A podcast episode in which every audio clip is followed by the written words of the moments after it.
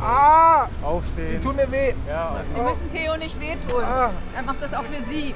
Ich persönlich, ich sehe es halt überhaupt nicht als radikal an, sich für seine eigenen Lebensgrundlagen einzusetzen. Und dieser Fanatismus, den sieht man natürlich insbesondere daran, dass bei Gerichtsurteilsverkündung, aber auch öffentlich danach immer wieder gesagt wird, ich begehe weiter Straftaten, das hält mich nicht ab, ich mache weiter. Sie haben das Thema in der Debatte gehalten über eine Zeit, in der das echt nicht selbstverständlich war. Die letzte Generation wird da friedlich gewaltfrei bleiben, ähm, wird die Proteste weiter so auf die Straße tragen und es ist einfach legitim, richtig, gerechtfertigt ähm, und so wird es dann deswegen auch weitergehen.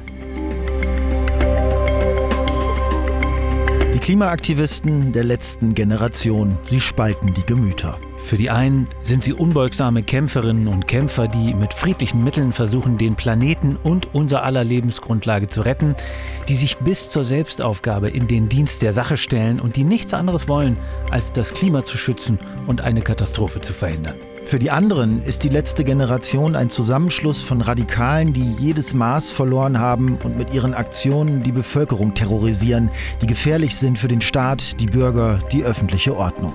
In der dritten und letzten Folge dieses Podcasts widmen wir uns den Fragen, als wie radikal man die letzte Generation bezeichnen kann und muss. Ist das schon politischer Extremismus? Ist das gefährlich?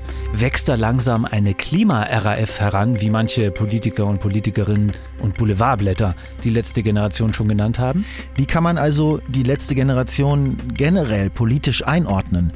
Und wie groß ist die Gefahr, dass sich diese Gruppe radikalisiert? Und zu guter Letzt, wie erfolgreich ist die letzte Generation mit ihrem so viel diskutierten Protest? Kommen sie ihren Zielen überhaupt einen Zentimeter näher, wenn sie Autobahnen blockieren und Denkmäler ansprühen? Oder frustrieren sie einfach nur die Bevölkerung und erreichen das Gegenteil, nämlich dass sich eher weniger Leute für die Themen Klima- und Umweltschutz interessieren? Über alle diese Fragen haben wir mit einem Oberstaatsanwalt gesprochen, mit der Polizei, mit einer Protestforscherin, mit einem Soziologen und nicht zuletzt mit der letzten Generation selbst. Wir, das sind Christoph Schrag und Hendrik Schröder. Straßenkampf ums Klima, wie die letzte Generation die Republik spaltet, ist ein Podcast der Bundeszentrale für politische Bildung.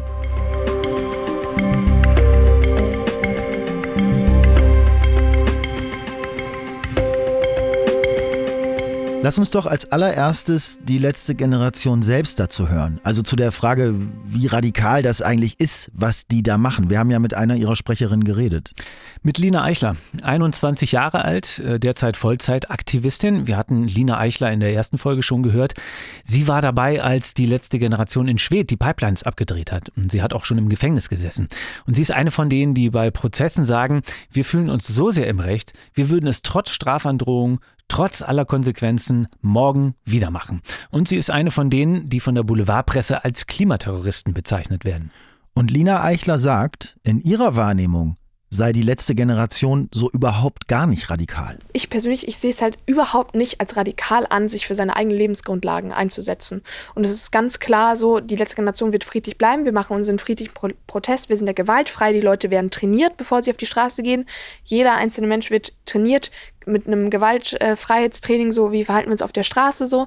Ähm, bevor sie eben auf die Straße gehen. Wir haben da ganz klare Werte, nach denen wir uns richten, nachdem wir auf die Straße gehen. Und nur Menschen, die quasi mit diesen Werten mitgehen, können quasi mit auf die Straße kommen. Da sind jetzt zwei Sachen drin in der Aussage von letzte Generation Aktivistin Lina Eichler, finde ich. Erstens, für sie ist Radikalität und Radikalisierung immer verbunden mit Gewalt. Also sie betont das ja auch so, wir sind gewaltfrei. Nur wer Gewaltfreiheitstraining bekommt, darf mit auf die Straße. Aber ist es das, was Radikalität eigentlich ausmacht, wenn wir bei dem Begriff jetzt erstmal bleiben? Oder kann man bei der letzten Generation nicht auch von einer radikalen Gruppe und von einer möglicherweise drohenden Radikalisierung sprechen, auch wenn sie gewaltfrei bleiben, meinst du das? Ja, also das ist das Erste, also zumindest die Frage. Und das Zweite ist, ist das glaubhaft? Ist das wirklich vorstellbar, dass die letzte Generation sich nicht irgendwann so weit radikalisiert, dass sie eben Gewalt doch als legitimes Mittel anerkennen? Also wir haben ja in Folge 1 dieses Podcasts ein bisschen gelernt, wie das Mindset der Organisation und ihrer Unterstützer und, und, und Mitglieder oft ist, ähm, dass man sich bei allem, was man da tut, doch ganz schön im Recht fühlt und sich eigentlich fast nicht hinterfragt. Die Gewerkschaft der Polizei, die sieht ja in der letzten Generation oder sagen wir zumindest in Teilen ihrer Mitglieder Fanatiker.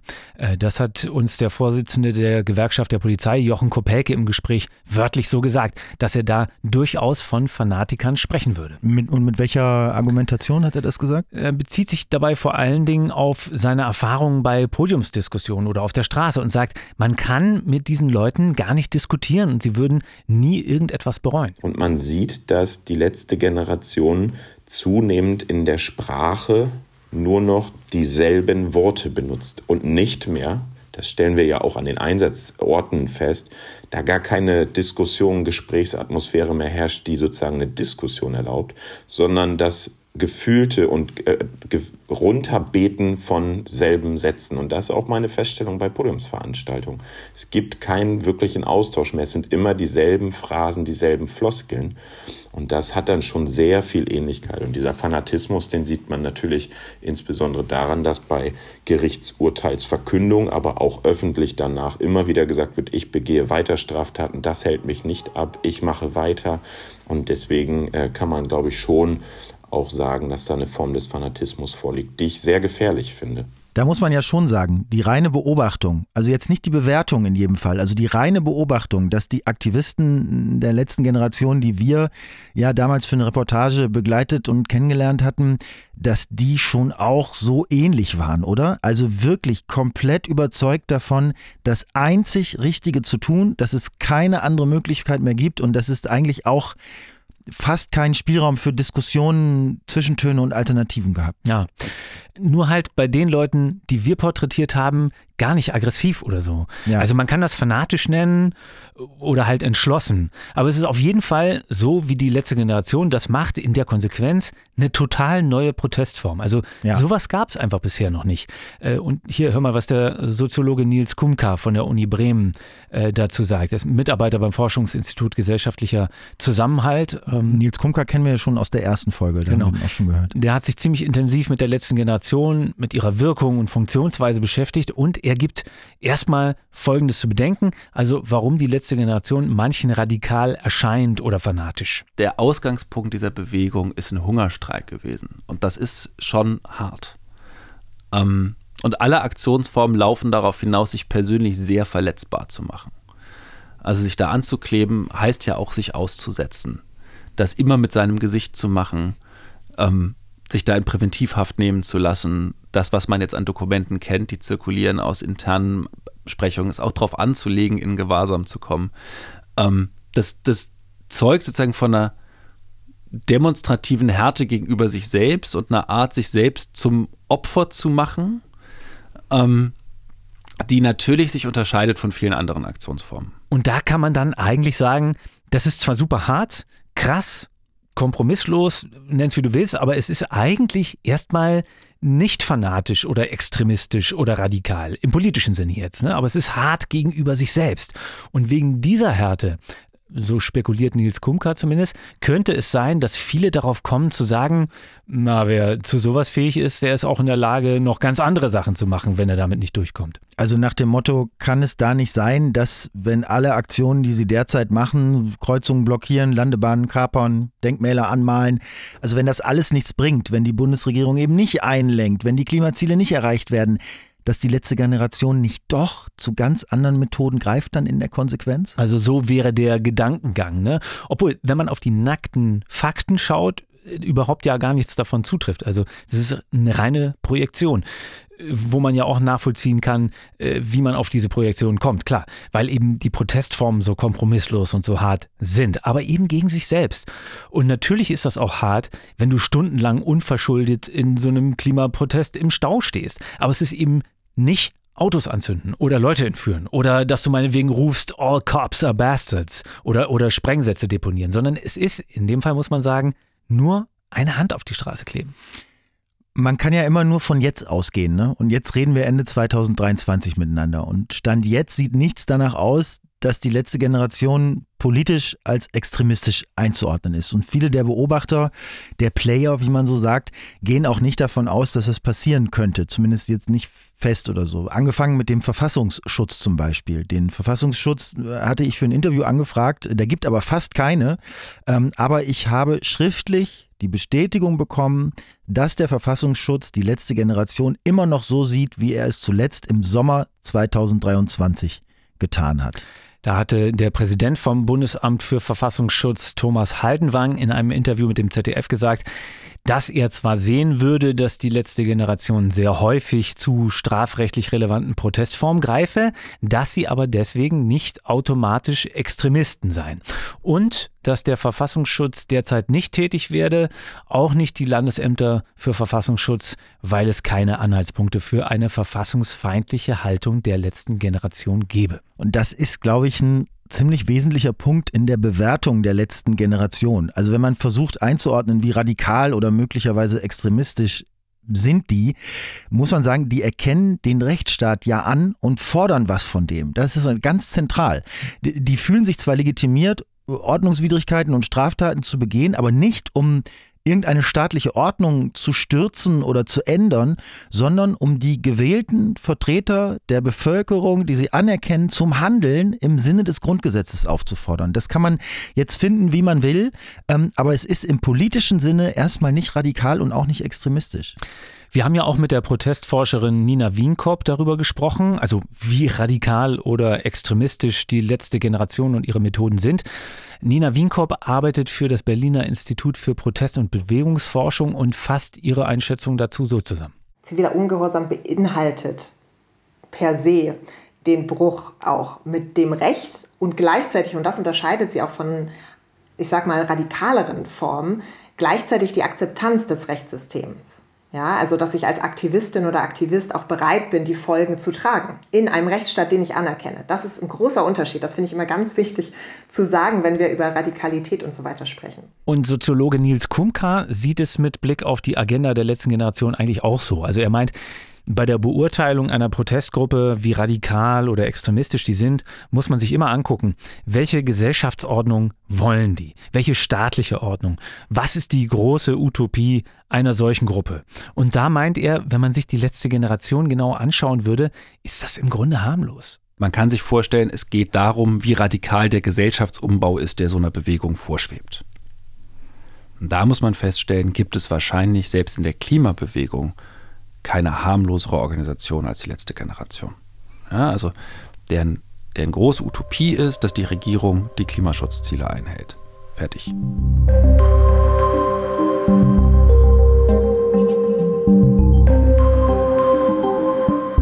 Und bleibt das jetzt so? Was meinst du mit bleibt das jetzt so? Na, lass uns doch mal darüber sprechen, was die Prognosen der verschiedenen Gewerke sind, also von Protestforschern, der Polizei und so weiter, wie das weitergeht mit der letzten Generation. Denn was den Verfassungsschutz angeht, zum Beispiel, ist es ja so, dass die letzte Generation zwar nicht jetzt beobachtet wird, dass die aber natürlich weiter ein Auge drauf haben, wie die Gruppe sich entwickelt. Genauso ja auch das Bundeskriminalamt, weil sie alle die Frage haben, könnte das kippen und wenn ja, wann? Ja, verstehe. Also wir haben ja auch äh, mit der Staatsanwaltschaft in Berlin gesprochen, weil die Staatsanwaltschaft Berlin in Person von Sprecher und Oberstaatsanwalt Sebastian Büchner sich ja relativ prominent geäußert hatte, als es um diesen Begriff Klima-RAF ging. Das haben die, beziehungsweise das hat Büchner total energisch zurückgewiesen. Und ähm, bei unserem letzten Interview äh, mit ihm gab es dann die Frage, womit er bei der letzten Generation denn in Zukunft rechnet also die Idee, dass äh, möglicherweise eine Radikalisierung stattfinden kann, ähm, äh, die haben wir durchaus. Das hängt natürlich auch sozusagen äh, einfach immer im Mechanismus von solchen Gruppierungen und von solchen Zielen dann, dass möglicherweise es immer ähm, einzelne Splittergruppen gibt, äh, die dann irgendwann sagen, also wir kommen mit dem, was wir bislang machen, nicht weiter und wir müssen zu anderen Methoden greifen. Ähm, auch vor dem Hintergrund eben diese permanente Neubewertung und diese ähm, Beobachtung natürlich der Entwicklung, in welche Richtung das Ganze gehen wird mit der letzten Generation wird man sehen müssen, in welche Richtung das geht. Wir gehen aber jedenfalls im Augenblick, selbst wenn es irgendwie so kommen sollte, ähm, nicht davon aus, dass es quasi die komplette letzte Generation betrifft, sondern wenn dann möglicherweise einzelne Personen, die dann quasi sich als Splittergruppe eben zusammenschließen. Ja, Das deckt sich ja mit dem, was Sozialpsychologin Maria Christina Nimmerfroh erwartet. Also ähm, die Frau, die die letzte Generation bei Undercover-Recherchen sozusagen ein bisschen besser kennengelernt hat, als sie äh, zu Recherchezwecken unter falschem Namen an, an Schulungen von denen teilgenommen hat. Und Frau Nimmerfroh sagt auch, dieses Konzept der Gewaltlosigkeit, das ist für die letzte Generation alternativlos. Aber. Das heißt, die letzte Generation wird äh, nicht den von den Politikern befürchteten Weg einer Radikalisierung mit der Gefährdung von Menschen gehen. Das ist ausgeschlossen. Aber es kann sein, dass Menschen aus dieser Organisation oder anderer ähm, Organisationen äh, den die Öffentlichkeitswirksamkeit der letzten Generation zum Anlass sehen, um ihre Taten mit dem Klimaschutz in Verbindung zu bringen. Okay, dann fassen wir mal zusammen an dieser Stelle. Das Risiko, dass sich die letzte Generation der Gewalt gegen Menschen zuwendet oder überhaupt gewalttätig in dem Sinne wird, also bisher haben sie zwar Denkmäler und Flugzeuge beschmiert und manche auch derartig, dass sich das nur sehr schwer wieder abwaschen äh, ließ, also wirklich kaputt gemacht haben sie aber bisher nur haufenweise Asphalt. Also dieses Risiko, dass die sich äh, weiter radikalisieren im Sinne von gewalttätig werden, das wird sowohl von den Behörden als auch aus der Wissenschaft eher als gering bis gar nicht vorhanden eingeschätzt. Die letzte Generation wird aller, aller Wahrscheinlichkeit nach friedlich bleiben.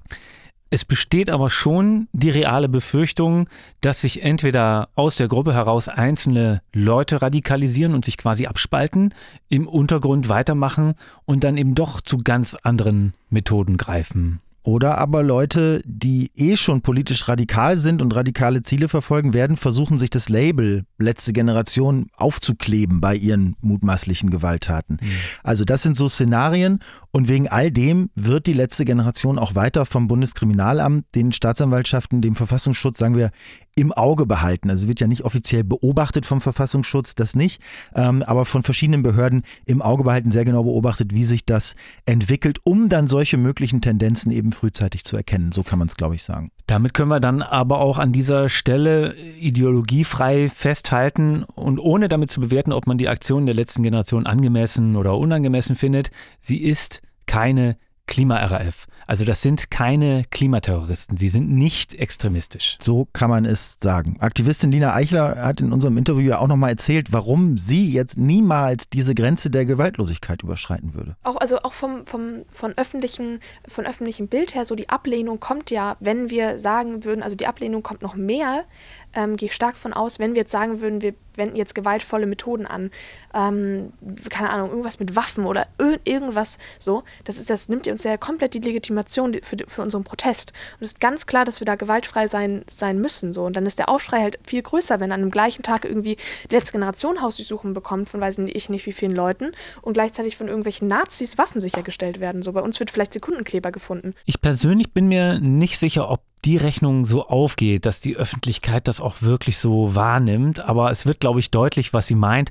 Durch bedingungslosen Gewaltverzicht zeigen, wir sind die Guten, die das Richtige wollen. Man sieht das ja auch bei den Kleberaktionen. Also weder wehren sie sich gegen Polizisten, die ja vielleicht auch mal unnötig hart äh, zupacken, also ist ja alles schon passiert, noch werden sie aggressiv gegenüber Autofahrern oder anderen, die sie beschimpfen oder bespucken und alles, die sitzen da und, und halten das aus. Hm. Gut, dann haben wir das.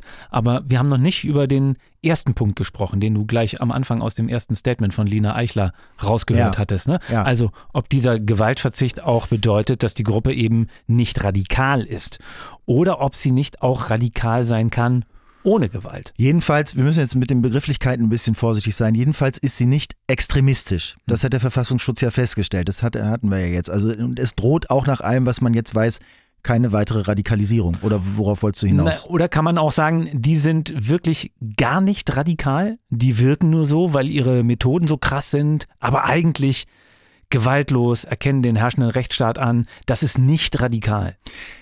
Ich weiß nicht, diese Frage mit der Radikalität, ne? Also Protestforscherin Wienkop hat in dem Gespräch mit uns ja auch gesagt, dass sie sich und viele andere Protestforschende auch sehr, sehr schwer tun mit dem Begriff der Radikalität für eine Gruppe, die ja, wie wir jetzt rausgearbeitet haben, keine Gewalt anwendet.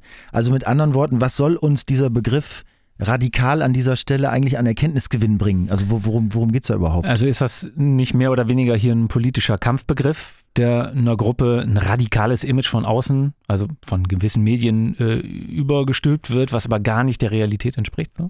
Also Wienkopf sagt, hey, lasst uns doch lieber von disruptiven Protestformen sprechen als von radikalen. Also Protestformen, die mit kleinem Aufwand maximale Störungen hervorrufen. Störungen, die so vehement sind, dass die Aufmerksamkeit dahin fallen muss. Gut.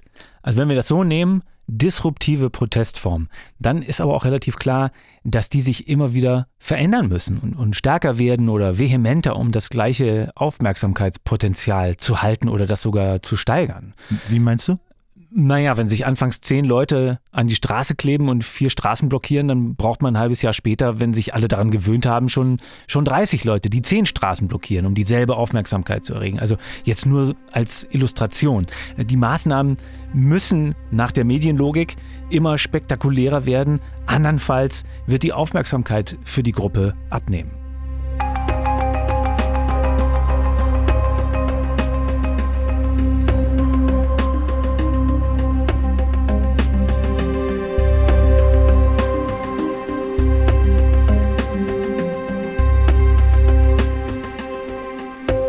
Sag mal, ganz am Schluss jetzt, am Ende dieser Folge und damit ja auch unserer kleinen Podcast-Reihe, hm. was hat die letzte Generation bisher erreicht? Stand jetzt, Ende 2023. Also meine ich jetzt gar nicht polemisch, sondern wirklich mhm. mal so ganz sachlich. Hat das irgendeinen messbaren Erfolg? Also kann man wenigstens sagen, bringt es wenigstens was? Dieses Aufopfern, die vielen Debatten darüber, die wütenden Autofahrer, die angestrühten Bauwerke, all das, das würde ich gerne nochmal zusammenfassen, auch mit dem, was äh, unsere vielen Interviewpartnerinnen und Partner dazu gesagt haben. Es kommt darauf an, wie man das messen will, oder?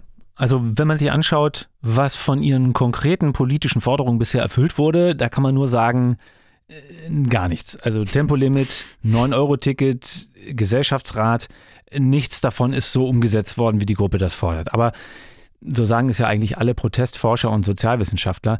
Trotzdem hat die letzte Generation in gewissem Sinne Erfolg. Soziologe Nils Kumka zum Beispiel meint, ohne die letzte Generation wäre das Thema Klima bei den aktuellen Kriegen und Krisen komplett aus der Wahrnehmung verschwunden. Ich würde schon vorsichtig einschätzend sagen, Sie haben das Thema in der Debatte gehalten über eine Zeit, in der das echt nicht selbstverständlich war. Also die Corona-Krise hat ja Fridays for Future zumindest als Protestform so ein bisschen das Genick gebrochen. Dann war das gerade vorbei. Dann hat der russische Überfall auf die Ukraine die Nachrichten dominiert und dann eben auch die Frage, wie lange lassen wir jetzt diese Kohlekraftwerke am Netz und so. Das, das war das eine, sozusagen eine Umgebung, die jetzt nicht gerade dafür sprach, dass Klimaschutz da vorangebracht wird. Und ich glaube, was sie geschafft haben, war schon, dass sie die Politik dazu gebracht haben, sich ständig damit auseinandersetzen zu müssen, was das jetzt für den Klimaschutz heißt. Also einfach das Thema am Laufen gehalten, in der Öffentlichkeit gehalten.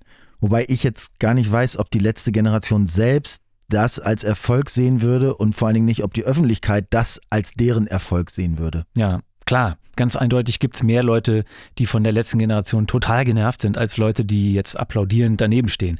Also das sagt die subjektive Wahrnehmung, aber das sagen auch Umfragen. Das kann aber schon sein, dass sie nicht sonderlich beliebt sind oder das ist ja eine Tatsache, aber vielleicht ist das auch gar nicht so wichtig für den Erfolg einer solchen Organisation. Also wenn ich da nochmal bei bleiben darf, weil die letzte Generation sagt es selbst in Interviews, dass sie das nicht machen, um beliebt zu werden oder Applaus zu bekommen, sondern dass sie das machen, um Druck aufzubauen. Und sie haben dabei eine Sache geschafft, ähm, so hat es äh, Sozialpsychologin Nimmerfroh rausgearbeitet. Sie haben dabei eine Sache geschafft, die noch keine friedlich agierende Umwelt- oder Politgruppe vorher erreicht hat. Das, was die letzte Generation erreicht äh, hat, und das ist sicherlich das, was andere Klimaschutzorganisationen nicht erreicht haben, eine extreme Bekanntheit in sehr kurzer Zeit. Ähm, sagen als Marketing-Psychologen ähm, äh, eine ungestützte Markenbekanntheit von nahezu 100 Prozent in der Bevölkerung. Das ist ausgesprochen beeindruckend das ist innerhalb von äh, zehn oder elf Monaten erreicht worden. Sie haben eine enorme Wirkung in der Alltagssprache. Klimakleber ist ein neuer Begriff, den gab es vorher überhaupt nicht. Kleben auf der Straße, äh, Störung von Verkehr hat eine völlig andere Konnotation bekommen. Das heißt, äh, in die Alltagssprache, und die wird dann mittelfristig dann stärkere Auswirkungen haben, ähm, haben die letzte Generation sehr, sehr stark gewirkt. Okay, wenn man dem folgt, was Sozialpsychologe Nimmerfroh da sagt, dann ist das ja sogar mehr als eine Momentaufnahme. Also dann wirkt die letzte Generation ja sogar nachhaltig in die Gesellschaft rein, wenn sich durch sie die Alltagssprache verändert und alleine deswegen der Fokus auf dem Thema bleibt. Ja, naja, Prognosen sind ja gerade was die Zukunft angeht immer relativ schwierig. Ähm, also ich würde die Aussage von Frau Nimmerfroh da eher als Zwischenfazit sehen. Was bis hierher passiert ist und was man bis hierher sagen kann. Protestforscherin Nina Wienkorb sagt es übrigens ähnlich, äh, das mit der Sprache, die die letzte Generation jetzt mitprägt oder mitgeprägt hat. Und äh, Wienkorb meint auch, dass die letzte Generation ganz wichtig für die Debatte darüber ist, wie weit Protest gehen darf und kann und dass man das in Deutschland so auch schon lange nicht mehr erlebt hat. Also auch das kann man, wenn man so möchte, durchaus als Erfolg verbuchen, wenn auch anders, als sich die Gruppe selbst das wahrscheinlich vorstellt. Und wie lange macht die letzte Generation das noch? Also wann kommt für die der Moment, an dem die sagen, wir hören auf, wir lassen das? Oder ja, wann ist der Moment, an dem sie ihre Ziele erreicht haben? Also das wäre ja messbar. Die Ziele sind ja gegenständlich und, und handfest.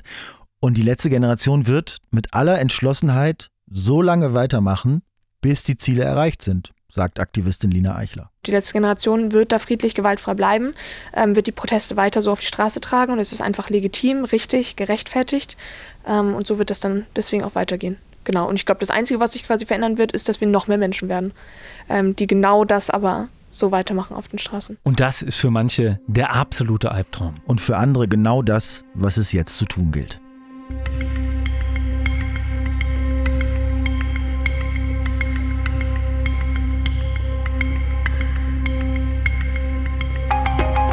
Das war die dritte und letzte Folge von Straßenkampf ums Klima, wie die letzte Generation die Republik spaltet. Ein Podcast der Bundeszentrale für politische Bildung. Die Redaktion hatte Dr. Gerion Flümann von der Bundeszentrale für politische Bildung.